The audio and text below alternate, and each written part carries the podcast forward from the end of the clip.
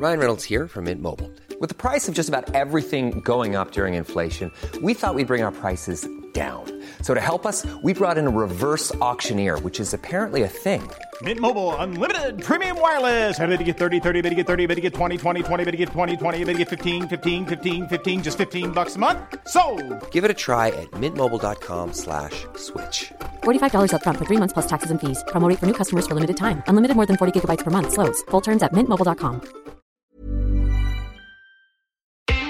Série conique, un podcast de Télé 7 jours. Une actrice, un acteur, Bon, j'ai juste un tout petit peu abîmé la voiture. Attends, attends, t'as eu un accident avec ma bagnole? Une série culte, Je suis chef de guerre, moi. Je suis pas là pour secouer les drapeaux, jouer de la trompette. une histoire. Alors là, non, non, non, c'est pas possible ça. Hein. Mathias pourrait me fouetter s'il apprenait ça. Série conique, un podcast de Télé 7 jours. En 2012, les téléspectateurs de France 2 ont découvert Frédéric Cahin, flic en fauteuil roulant, à mi-chemin entre Dr House et Colombo. Une série culte qu'on va évoquer aujourd'hui avec Bruno Debrandt, l'interprète de ce personnage, unique en son genre à bien des égards. Bonjour Bruno. Bonjour. I guess it's been a hell of a day. The bar's still open.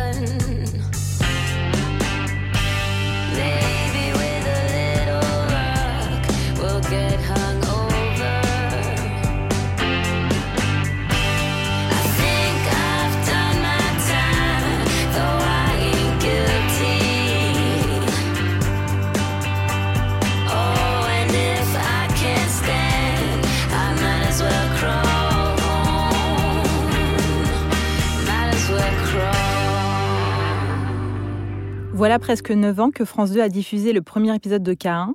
C'était le 5 octobre 2012. Vous aviez alors 43 ans. Où en étiez-vous dans votre carrière au moment d'intégrer la série? Ça faisait, on va dire, à peu près 4 ans que je faisais de l'image, enfin de la télévision. Euh, j'avais fait euh, auparavant euh, quelques, films de cinéma que j'avais qu'on avait aussi nous-mêmes fabriqués. Et puis j'ai fait euh, surtout euh, 20 ans de théâtre. Donc euh, j'en étais à 4 ans de parcours euh, dans des films de télévision. Et puis on m'a proposé cette série. C'était la première euh, série qu'on me proposait de défendre. Et donc j'ai mis euh, très longtemps avant de dire oui. J'ai d'abord dit non. et puis, parce qu'en fait, je fais partie de ces acteurs qui s'interrogent toujours sur savoir si euh, entrer, euh, intégrer une série, va nous rendre euh, ou feignants ou trop identifiés ou euh, on, a, on a envie de se déguiser, de changer sans arrêt de personnage. Donc intégrer une série, ça veut dire partir pour une longue durée. Et donc on m'avait promis que ça s'arrêterait très vite. Donc euh, j'ai fini par accepter. Le personnage était tellement dingue à défendre que Comment vous a présenté ce personnage? Est-ce que vous vous souvenez de- des premières fois où vous avez découvert K1 Sur le papier, j'imagine? J'ai découvert en lisant deux épisodes qu'il avait écrits, Bertrand, parce qu'il était auteur de la série. Enfin, il avait un co-auteur, Alexis Le Sec, très très, bonne, euh, bon scénariste, extrêmement piquant. Et sur les deux premiers volets, il y avait une langue, euh, parce qu'Alexis euh, une langue très pointue, très châtiée. Donc, il y avait. Ce qui m'a énormément séduit au-delà du personnage, c'est que le, le script, d'abord, le hasard de l'impression, c'est que je les ai lus à l'envers. C'est-à-dire que j'ai lu le 2 en croyant que c'était le 1, et puis le 1 à la suite. Et donc, euh, ça a été ça ma rencontre. Ça a été euh, ben, bravo, le personnage est génial, euh, il est très drôle, très truculent, et en plus, c'est extrêmement bien écrit, très pointu, on comprend pas tout. Donc, ça veut dire qu'on mâche pas le travail au spectateur. Le spectateur va se dire tiens, il parle bizarrement, mais pourquoi, pourquoi il perd les gens comme ça? Et puis surtout, je trouvais ça extrêmement inédit, extrêmement intéressant de- de rentrer dans le vif du sujet et puis de n'expliquer euh, qui était ce bonhomme que le deuxième épisode. Et en fait, euh, Bertrand s'est marré et m'a dit non, non, tu les as lus à l'envers. Donc, non, non, on va commencer comme les autres. Ben voilà. Donc c'est comme ça que je l'ai découvert. Et pour répondre à la question, ben, on n'a pas tellement parlé de qui il était. On a fait, c'est ce que j'ai beaucoup apprécié avec Bertrand, la rencontre plus tard, une fois que j'ai accepté, on a beaucoup parlé ensemble. C'est que on nous a laissé, parce qu'en 2012, c'était encore possible de faire. Enfin, le projet était tellement un peu à l'écart, faisait tellement un pas de côté par rapport au cahier des charges de l'époque. hein, on n'en était pas encore euh, à cette époque où euh, 70% des projets de la télévision étaient de la série. On en était encore à 70% d'unitaires et 30% de séries. Il y avait très peu de séries. Puis ça a explosé deux ans plus tard. Donc on savait vraiment pas où allait aller le projet. En revanche, on savait qu'on avait le droit à en faire deux. Finalement, on en a fait trois, mais on, en faisait deux. On le présentait à la chaîne, et si ça fonctionnait, ils produisaient la suite, et on avait une saison.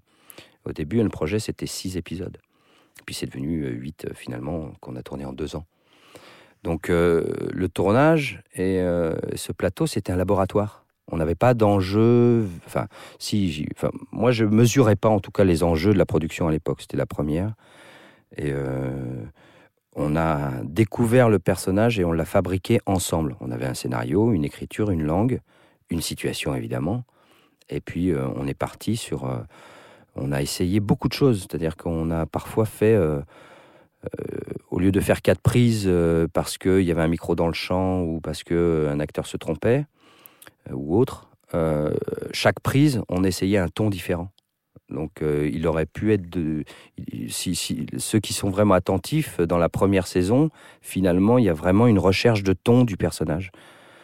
Euh, est-ce qu'il n'est pas un peu trop cabot? Est-ce qu'il n'est pas un peu trop comique? Est-ce qu'il n'est pas, est-ce pas trop anxiogène? Est-ce qu'il porte pas trop son handicap? Est-ce qu'il n'est pas Vous voyez, on cherchait vraiment, euh, y compris sa hauteur de voix, par exemple.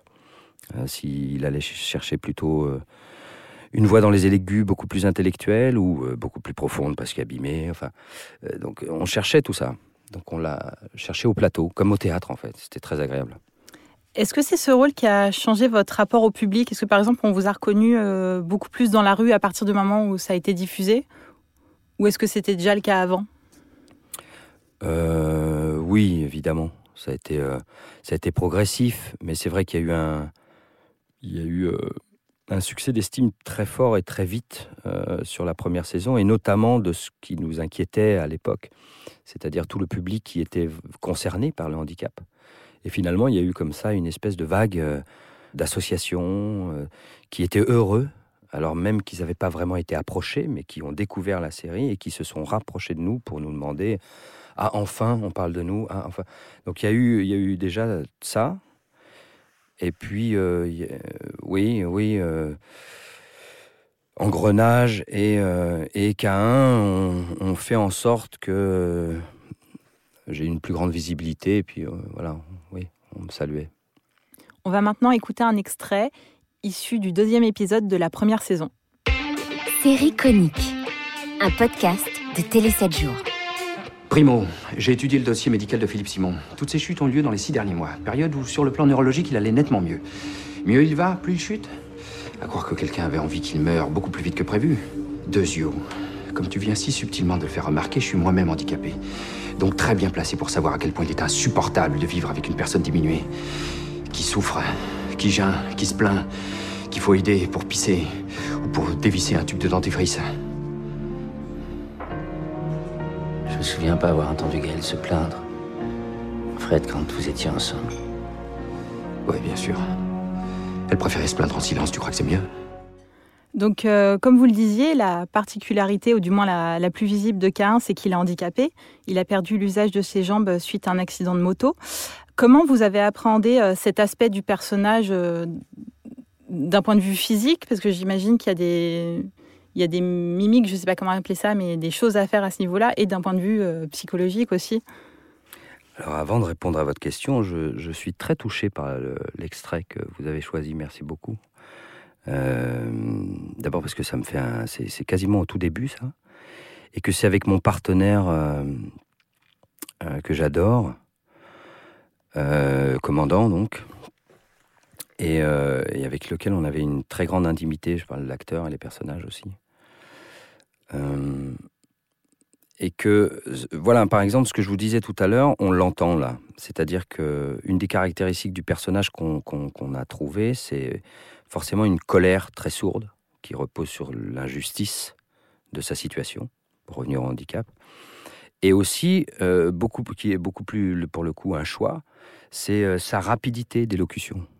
Vous voyez à quel point il parle extrêmement vite. Ça, on l'a trouvé au fur et à mesure. On a dû, euh, d'abord parce qu'il était bavard, il avait une langue, et puis c'était collé finalement au rythme de son mouvement.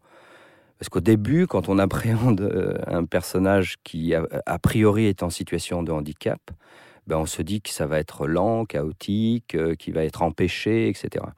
Et ben là, on a très vite découvert que finalement, ce personnage allait être une démonstration quasiment parabolique pas euh, paralympique, mais parabolique, d'une sorte de démonstration entre euh, une situation d'impuissance, peut-être le handicap, et une situation de puissance, c'est-à-dire euh, rapidité, il va beaucoup plus vite que les autres, donc il, il faut lui cavaler après pour essayer de le suivre en fait. Et ça allait dans sa langue. Ça, c'est par exemple, bah, voilà, par exemple, ce sont des choses qui n'étaient pas définies au départ, mais qu'on a découvert, dont on a fait l'expérience au plateau, dans le rythme qu'on a construit ensemble. Et pour répondre plus précisément sur les mimiques et la prise en charge du handicap d'un- type en fauteuil roulant, on a abordé ça exactement comme chaque fois qu'on doit faire un, travail euh, technique, euh, soit mécanique avec des voitures, soit euh, jouer à cheval, ou on avait un conseiller technique. Euh, et donc Fabrice Maléval a été invité, lui même en situation de fauteuil roulant, mais extrêmement dynamique, extrêmement actif dans la vie. Et donc euh, il est venu euh, nous coacher. Au début, ça devait être juste un échange technique, comme il y en a quand on doit jouer un avocat ou un policier. On a un entretien comme ça, et puis des, questions euh, qui se résolvent comme ça deux, trois jours sur le plateau. Ben là, on a réussi. C'était tellement important pour nous et pour moi. J'ai beaucoup insisté auprès de la production et j'ai été accompagné là-dessus, suivi, pour que la première saison, Fabrice était là quasiment toute la saison. Même quand le handicap n'était pas forcément sollicité, on, a, on, est très très vite devenus amis et j'avais comme un alter ego dans le plateau.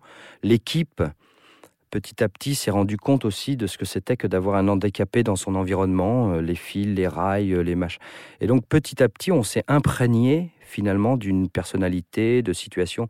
Donc mimique, euh, geste. euh, un acteur, c'est un- une éponge, hein, c'est comme des enfants. Donc au-delà de mon travail technique, ma cuisine personnelle, pour euh, moi, voilà, j'ai passé trois jours, euh, par exemple, avec un fauteuil euh, euh, chez moi, dans mon environnement, dans mes donc et donc euh, j'ai essayé de résister, par exemple, aux gens, mais vraiment, c'est-à-dire que j'ai imaginé que j'avais eu un accident, que je me réveillais avec un fauteuil, donc euh, en passant toute la rééducation évidemment, et je suis sorti dans mon quartier avec le fauteuil et j'ai vécu pendant trois jours euh, avec le fauteuil. Donc du coup, j'ai été confronté à des regards, au boulanger, qu'est-ce qui t'est arrivé Et, je me suis enfermé, j'ai pas voulu répondre. J'avais tellement peur d'être démasqué, de qu'on me dise mais à quoi tu joues Euh, Parce qu'encore une fois, j'étais pas vraiment identifié encore comme acteur à cette époque-là. Euh, J'étais juste un type normal de quartier, quoi. Et donc le fait que je me sois enfermé dans cette situation de ne pas répondre a fabriqué un peu mon caractère, ce caractère spécifique aux, gens qui sont en situation de handicap, un aveugle que tu veux aider et qui dit euh, laisse-moi tranquille, je sais me débrouiller, euh, un mec en fauteuil qui peut essayer de monter un trottoir et puis ce réflexe un peu condescendant ou sympathique, hein, mais qui peut être pris comme euh, de la pitié, tout ça. Je peux non mais laissez-moi vous aider. Non non, c'est bon, je peux me débrouiller. Voilà, cet enfermement pour ne pas être démasqué, moi, m'a fait approcher des, des espèces de comment dirais-je de oui de, de, de lignes de caractère un peu. Et tout ce travail avec Fabrice de complicité pendant une saison. Vous appréhendiez le, le retour euh, des personnes paraplégiques? Vous, vous avez dit plutôt qu'elles avaient été bonnes, au contraire, mais est-ce que euh, vous, vous- il y avait une pression euh, d'incarner quelqu'un en fauteuil roulant? Bien sûr, il y avait une pression. Alors moi, je m'en mets, euh, je suis un spécialiste de ça, donc moi, je me mets la pression pour ça, mais je ne voulais pas euh, incarner à la légère quelqu'un en situation de handicap. Et puis ça a été un débat permanent. hein. Pourquoi vous ne prenez pas un handicapé pour, pour, jouer un handicapé? Euh, Qu'est-ce que vous faites à vous foutre de notre gueule? Parce qu'un handicapé ne peut pas faire ça. donc. Hi, I'm Daniel, founder of Pretty Litter. Cats and cat owners deserve better than any old fashioned litter. That's why I teamed up with scientists and veterinarians to create Pretty Litter. Its innovative crystal formula has superior odor control and weighs up to 80% less than clay litter. Pretty Litter even monitors health by changing colors to help detect early signs of potential illness. It's the world's smartest kitty litter. Go to prettylitter.com and use code ACAST for 20% off your first order and a free cat toy. Terms and conditions apply. See site for details. C'est facile de mettre en lumière et de mettre en action euh, un personnage en situation de handicap. C'est pas comme ça que ça se vit.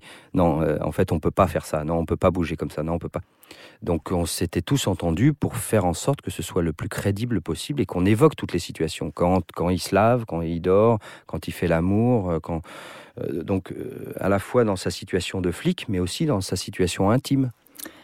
En six saisons, enfin vos six saisons, parce qu'il y en a huit en tout, la, euh, la série a accueilli euh, de nombreux guests. Alors je ne peux pas tous, les citer, mais parmi eux, il y a eu Thierry Godard, Lionel Astier, Pascal Légitimus, Bruno Solo, Sonia Roland. Euh, Est-ce qu'il y en a un dont le passage vous a particulièrement marqué? Oh là là, c'est une question piège ça. Bah, alors je vais, je, vais, je vais répondre avec une pirouette, mais c'est quand on a réussi à faire en sorte que mon copain Fabrice Malval, euh, en situation de, handicap, qui est lui-même acteur, euh, finalement euh, est venu intégrer la série. C'est-à-dire qu'il est venu faire un personnage et tout d'un coup a permis une mise en abîme de la situation, puisqu'il jouait un flic qui était lui en rééducation. Donc c'était comme si on, par, le truchement de, Fabrice, du personnage de Fabrice, on, on voyait un petit bout de ce qu'avait parcouru qu'un. Et donc là, il y avait une amitié à plein d'étages, en fait. Cain Cain Je me reconnais. Brigade des stupes. Tony Manzoni. Qu'est-ce qui t'est arrivé Ah. Bastos dans le dos, qui a touché la colonne, opération, rééducation. Connaît la musique aussi bien que moi. Et heureusement, Mr. Bart m'a pris en charge. Et toi? Juste un pèlerinage. Trois examens de contrôle pour une douleur dans les reins. Et Après, Série chronique. Un podcast de Télé 7 jours. Euh, On n'en a pas encore parlé jusque-là, mais il y avait aussi Julie Delarme, votre partenaire de jeu, Ouais. qui incarnait euh, le lieutenant Lucie Delambre. Vous vous souvenez de votre première rencontre avec elle? J'ai pas cité le nom de mon camarade parce qu'évidemment c'est tellement mon camarade que j'oublie de citer son nom, mais c'est le, le commandant qui m'a ému tout à l'heure, c'est Frédéric Pelger, Bien sûr. acteur magnifique. Et donc Julie, ouais. Et vous vous souvenez de votre première rencontre euh, avec elle? Ah bah je m'en souviens tellement bien que c'est moi qui l'ai, euh, c'est moi qui l'ai euh, soumis à la production. Quand on, quand on a eu décidé que je faisais Frédéric Cahin, on a fait un casting gigantesque pour trouver la partenaire idéale. Et on cherchait vraiment quelqu'un qui soit singulier, qui soit pas la fliquette qu'on voit tout le temps, euh, avec euh, ses normes physiques, avec euh, son rythme, etc., qui soit pas un faire-valoir, qui soit quelqu'un d'aussi puissant, etc. Et il se trouve que moi, je connaissais très bien Julie, puisqu'on avait joué ensemble, notamment plusieurs choses, mais on avait fait deux ans de tournée ensemble au théâtre sur un superbe spectacle. Bref, et donc on se connaissait très bien. Et moi, en- n'étant pas du tout sûr qu'elle accepte, parce qu'elle faisait surtout du cinéma et du théâtre, Julie, euh, qu'il est soumise à, à la, à la production. Et euh, voilà, la rencontre s'est faite comme ça. Euh, Ça a été une évidence tout de suite. Tout de suite. Et euh, la relation de vos personnages, elle est vraiment au centre de, de l'intrigue. euh, et ça évolue au fil des saisons. C'est chien et chat, secrètement amoureux, on ne sait pas trop. Il y a beaucoup d'ambiguïté, de, de non-dits. Oui, qui est un classique hein, dans ce genre de série. Tout à fait. Comment vous avez abordé euh, cette relation ensemble? Vous, a- vous avez travaillé avec elle Bah, j'ai travaillé, on a travaillé tous ensemble en fait avec le Réa et, au fur et les auteurs, parce que tu, d'abord tu essayes de, au fur et à mesure des complicités des uns et des autres, eh évidemment on se soumet des idées, mais finalement euh, nous on est acteurs, donc on répond, euh, on essaye de se sortir, euh, d'accompagner un script quand il est bien écrit et puis de s'en sortir quand il est mal écrit, donc ou en tout cas quand il a des défauts, et on essaie de jouer tous avec ça. Et et on voulait, notre, notre défi à Julie et moi, et aux réalisateurs, aux réalisateurs euh, au pluriel, c'était justement d'essayer de proposer quelque chose qui sorte de la, de, de- du classique. C'est-à-dire qu'évidemment, il y a le concept chien et chat, etc. Mais leur situation et leur, euh, leur parcours, et on, essayait d'inventer tout le temps quelque chose de différent. Évidemment, ça, ça a pris des chemins incroyables au fur et à mesure des saisons. Et vous, vous aviez envie qu'il qu'il- qu'il y ait un vrai couple à un moment donné ou vous aviez envie de continuer sur ce, voilà, ce chemin de traverse euh, un peu complexe? Ça, c'était. euh, on s'entendait tous là-dessus, ou presque. Euh, c'est que non, il fallait qu'on arrive à jouer avec les spectateurs de manière à ce que ce soit Tom et Jerry, quoi. C'est-à-dire que si histoire d'amour il y a, elle est, elle est flagrante, mais il faut qu'elle prenne toutes les couleurs de l'arc-en-ciel sans que jamais elle ressemble euh, à. Donc, qu'ils couchent ensemble, euh, qu'ils soient amants pendant un moment, euh, qu'ils même décident de vivre ensemble, que, quelle que soit la situation, ou qu'ils soient fâchés, ou que donc quelle que soit la situation, il fallait que ce soit ludique. On voulait que ce soit ludique et vivant, pulsionnel, passionnel. Il fallait pas que ce soit, il fallait que ce soit vivant, quoi. Euh, quoi qu'il en soit, l'ambiance de tournage avait l'air bonne. En tout cas, c'est ce qu'on voit dans les, dans les bêtisiers. Il y a beaucoup de rire, il y a beaucoup de légèreté. C'est- C'était le cas? Ah Bah oui, euh, on a créé une famille. Euh, et là, je pense, quand on me demande par exemple qu'est-ce qui vous manque le plus, ou est-ce que ça vous manque, ou est-ce que, etc. Non, ben, pas. Ce qui me manque, c'est cette famille, notamment de techniciens. Parce que les acteurs, on se retrouve les uns les autres, et puis on a, c'est, étrange les acteurs en fait. C'est, c'est comme des cousins éloignés, ils se voient, ils se perdent de vue pendant quatre ans, ils se retrouvent comme. Mais les techniciens, on est euh, le plateau. euh, Il y a une grosse fidélité de plateau parce qu'il y avait une grosse exigence technique avec ce fauteuil.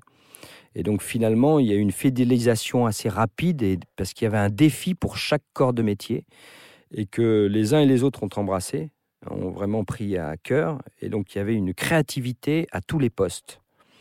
Une créativité dans la prise de son, une créativité dans la machinerie, une créativité dans la lumière, une créativité très forte, une implication très forte de l'équipe et ça a créé une espèce de fidélité. C'est-à-dire, au lieu que les uns et les autres aillent voir d'autres projets et qu'on se retrouve, il y avait parfois des nouveaux, mais il y a eu une équipe comme ça, une vraie famille technique et qui se lançait des défis en permanence. Et c'était ça l'humeur du plateau de Cain.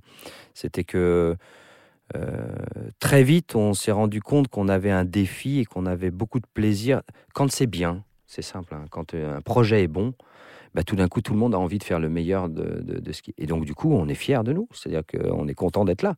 Donc, euh, l'ambiance était ça. C'était un, immense plaisir à se retrouver, une immense complicité. Et puis, on savait qu'à chaque saison, on allait avoir un défi. Et donc, voilà, c'était comme un village olympique, en fait. Tout le monde. Il y a de l'adversité, évidemment. Il y a de la pression, évidemment. Mais il y a de l'envie et de l'excitation. C'était exactement ça, l'ambiance. Donc, quand on se lâche, on se lâche, ouais, évidemment. Et vous avez choisi de quitter la série en 2018, en plein succès. Est-ce que c'est une décision qui a été difficile à prendre? Je, je l'ai quitté, en fait, c'était programmé. Au bout de la saison 4, on savait qu'on normalement on avait une perspective de s'arrêter au bout de six saisons. Et puis finalement, la production change en permanence. Enfin, je veux dire, le, paysage audiovisuel change en permanence. Les, besoins de la programme. Regardez ce qui vient de se passer avec le Covid. Tout d'un coup, euh, il il y a euh, tout le monde se retrouve derrière sa télévision ou ses écrans ou ses tuyaux parce que ben, ils sont à la maison et plus au cinéma ni au théâtre, etc. Donc il y a un manque de contenu. Donc il y a tout d'un coup une demande de production, une demande de fabrication. Et parfois des années c'est différent. Quand on a décidé d'arrêter K1, eh ben, à un moment donné, il y a eu un trou de programmation et donc il a fallu finalement refournir une autre saison. Alors que moi, ma décision a été prise pour diverses raisons. Mais je voulais partir parce que je savais, j'avais l'impression que je ne pouvais plus, moi, être à la hauteur des, des, des- des besoins de la série. Donc je préférais partir. Est-ce que vous vous souvenez de la dernière scène que vous avez tournée? Bah oui, forcément. C'est-à-dire que euh, j'avais oublié moi que c'était, c'était, euh, je savais que c'était le dernier jour. Donc forcément, tu trimbales toute une émotion un peu étrange euh, toute cette journée de tournage. Mais finalement, euh, c'est tellement, c'est un sprint hein, à chaque fois une journée de tournage avec un, c'est-à-dire que c'est énormément de minutage, ça va très vite, c'est beaucoup de scènes, beaucoup de plans. Donc en fait, après tu es au boulot quoi. Donc tu es un peu chargé d'une émotion, mais tu es au boulot et donc et donc je savais que c'était la dernière séquence. Mais, je, mais très vite, tu oublies que c'est ta dernière, dernière, dernière, en fait. Euh, donc, euh, ce qui m'a surpris, moi, plutôt, c'est que, en revanche, toute l'équipe qui était planquée, au lieu d'être un petit peu éparpillés les uns les autres, ils étaient tous planqués, ils avaient préparé, eux, parce qu'eux, ils étaient chargés de cette, une émotion beaucoup plus lucide, en fait. Et donc, ils étaient planqués derrière des espèces de paravents, enfin, de feuilles de décor. Et à un moment donné, évidemment, euh, a été annoncé le dernier plan, et là j'ai vu tout le monde, et, puis euh, j'ai vu leur émotion à eux. Donc euh, en fait, moi je n'ai fait qu'essayer de retenir la mienne. En fait, il me semble avoir été extrêmement, il me semble avoir été extrêmement digne, mais c'est pas de ma faute. C'est parce que ils étaient tous en train de tomber et que et il fallait bien qu'il y en ait un qui reste debout, quoi. À l'écran, votre scène finale est un passage de relais entre vous et votre successeur, Julien Baumgartner. Une façon de clore euh, le chapitre de votre côté tout en laissant vivre la série. Est-ce que vous avez aimé cette conclusion? Ouais, j'ai adoré ça. On a beaucoup réfléchi à ça et euh, j'ai trouvé ça magnifique. Euh, que finalement on rende à César ce qui appartient à César, c'est-à-dire à, la- aux acteurs et à la création des acteurs, c'est-à-dire à une idée de masque. Bertrand et Claude Scasso ont réfléchi à ça, c'est-à-dire que tout d'un coup le principe c'était plus tellement une question de on remplace un acteur ou on poursuit la série. Bref, c'était comment va-t-on faire pour que finalement un personnage comme ça qu'on aime euh, euh, soit une question de masque. Il suffit de. Donc c'est une question de théâtre. C'est-à-dire qu'il suffit que euh, une femme s'habille en homme ou, ou un acteur prenne le masque de l'autre et il devient l'arlequin. Et c'était ça. Ça a été construit comme ça. Donc on a fait une espèce de- la réalisation est très jolie sur ces histoires de miroirs et donc il y a une espèce de transition comme ça, quasiment magique. Euh, de, transmission de masques en fait, avec le costume, avec et finalement c'était assez troublant pour tout le monde parce que alors que Julien et moi on a strictement rien à voir physiquement, bah, tout d'un coup euh, cette espèce de transition, on- il y avait une fraternité, mais on se demandait, euh, on était tous troublés par notre ressemblance en fait, a priori. Et finalement, euh, dans la, dans, dans, c'est là que c'est très intéressant. C'est que finalement, dans la mise en œuvre du personnage, dans son rythme, dans la façon que Julien a eu d'aborder le bonhomme, ben, très vite, il a pu euh, se, se- échapper à cette espèce de. échapper à l'imitation totale, échapper à. à- à- c'était pas le même, c'était un autre. Si on fait le bilan, qu'est-ce qu'elle vous a apporté cette série? Euh, ben, euh, pour être très pragmatique, euh, elle m'a apporté euh, une expérience technique. C'est-à-dire que faire, euh, je sais pas, 60 films sur 6 ans ou 7 ans, c'est tout d'un coup comme affûter tous ces outils, quoi. C'est découvrir un nombre de situations dingues. C'est ça l'intérêt d'une série, c'est pour ne pas se reposer sur ses acquis, comment faire évoluer un personnage dans des situations et comment faire évoluer son jeu, que son jeu ne s'endorme pas, affûter sans arrêt sa technique, gommer beaucoup de choses. Donc voilà, pour être très pragmatique, c'est pour peu que tu sois courageux et que tu ailles au bout du travail à chaque fois, c'est euh, à chaque fois refaire le vent des globes quoi. Et après il y a un autre défi, c'est comment se débarrasser de ce fantôme ou en tout cas de faire en sorte qu'il soit pas trop encombrant, qu'il vienne pas trop euh, euh, colorer les autres projets. Merci Bruno Debrand d'avoir été notre invité aujourd'hui. Ben, merci à vous, j'espère pas avoir été trop bavard en fait. Rendez-vous sur toutes les plateformes de streaming pour vous abonner à Série Conique, le podcast de Télé 7 jours.